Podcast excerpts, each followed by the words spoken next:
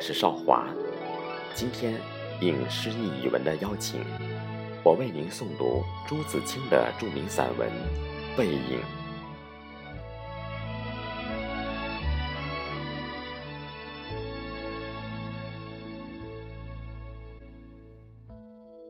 我与父亲不相见已二年余了，我最不能忘记的是他的背影。那年冬天，祖母死了，父亲的差事也交卸了，正是祸不单行的日子。我从北京到徐州，打算跟着父亲奔丧回家。到徐州，见着父亲，看见满院狼藉的东西，又想起祖母，不禁簌簌地流下眼泪。父亲说。事已如此，不必难过。好在天无绝人之路。回家变卖点痣，父亲还了亏空，又借钱办了丧事。这些日子，家中光景很是惨淡。一半为了丧事，一半为了父亲赋闲。丧事完毕，父亲要到南京谋事，我也要回北京念书，我们便同行。到南京时，有朋友约去游逛，勾留了一日。第二日上午便携渡江到浦口，下午上车北去。父亲因为事忙，本已说定不送我。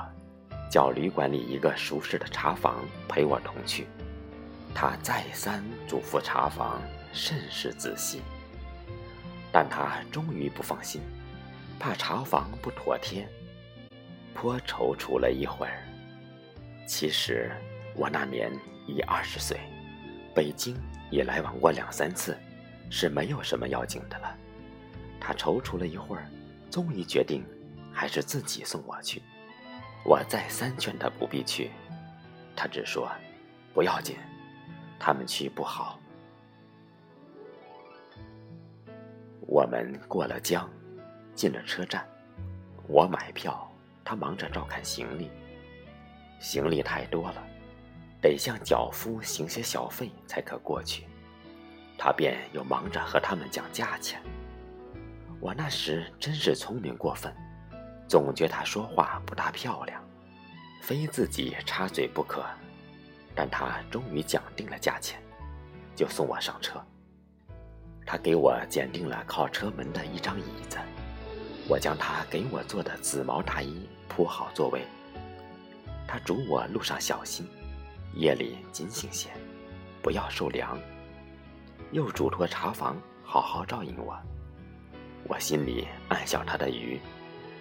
他们只认得钱，托他们只是白托，而且我这样大年纪的人，难道还不能料理自己吗？唉，我现在想想，那时真是太聪明了。我说道：“爸爸，您走吧。”他往车外看了看，说。我买几个橘子去，你就在此地，不要走动。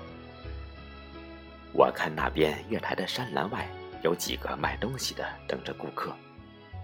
走到那边月台，需穿过铁道，需跳下去又爬上来。父亲是一个胖子，走过去自然要费事些。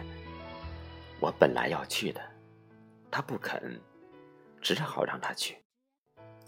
我看见他戴着黑布小帽，穿着黑布大马褂，深青色棉袍，蹒跚地走到铁道边，慢慢探身下去，尚不大难。可是他穿过铁道要爬上那边月台，就不容易了。他用两手攀着上面，两脚在向上缩，他肥胖的身子向左微倾。显出努力的样子，这时，我看见他的背影，我的泪很快的流下来了。我赶紧拭干了泪，怕他看见，也怕别人看见。我在向外看时，他已抱了朱红的橘子往回走了。过铁道时，他先将橘子散放在地上，自己慢慢爬下，再抱起橘子走。到这边时，我赶紧去搀他，他和我走到车上，将橘子一股脑儿放在我的皮大衣上。于是，扑扑衣上的泥土。心里很轻松似的。过一会儿说：“我走了，到那边来信。”我望着他走出去，他走了几步，回过头看见我说：“进去吧，里边没人。”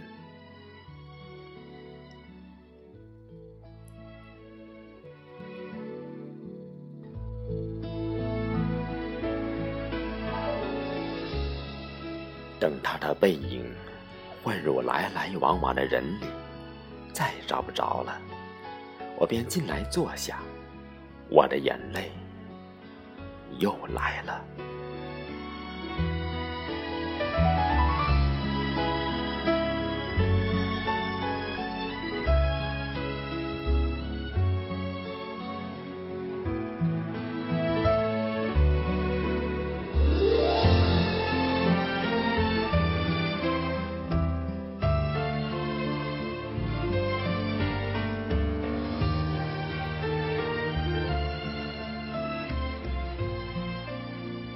近几年来，父亲和我都是东奔西走，家中光景是一日不如一日。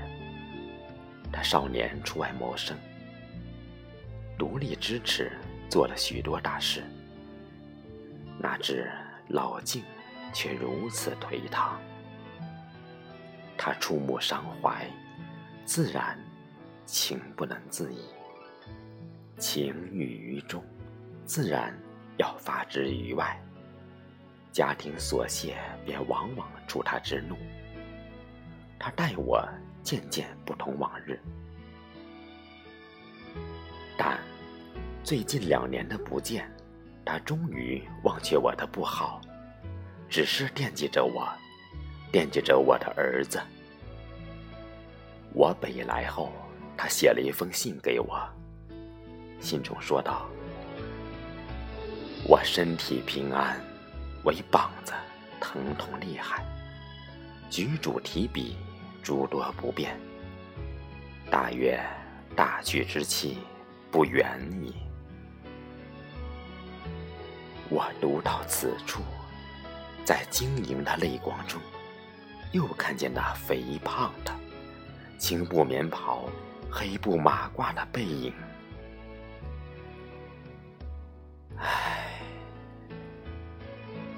我不知何时再能与他相见。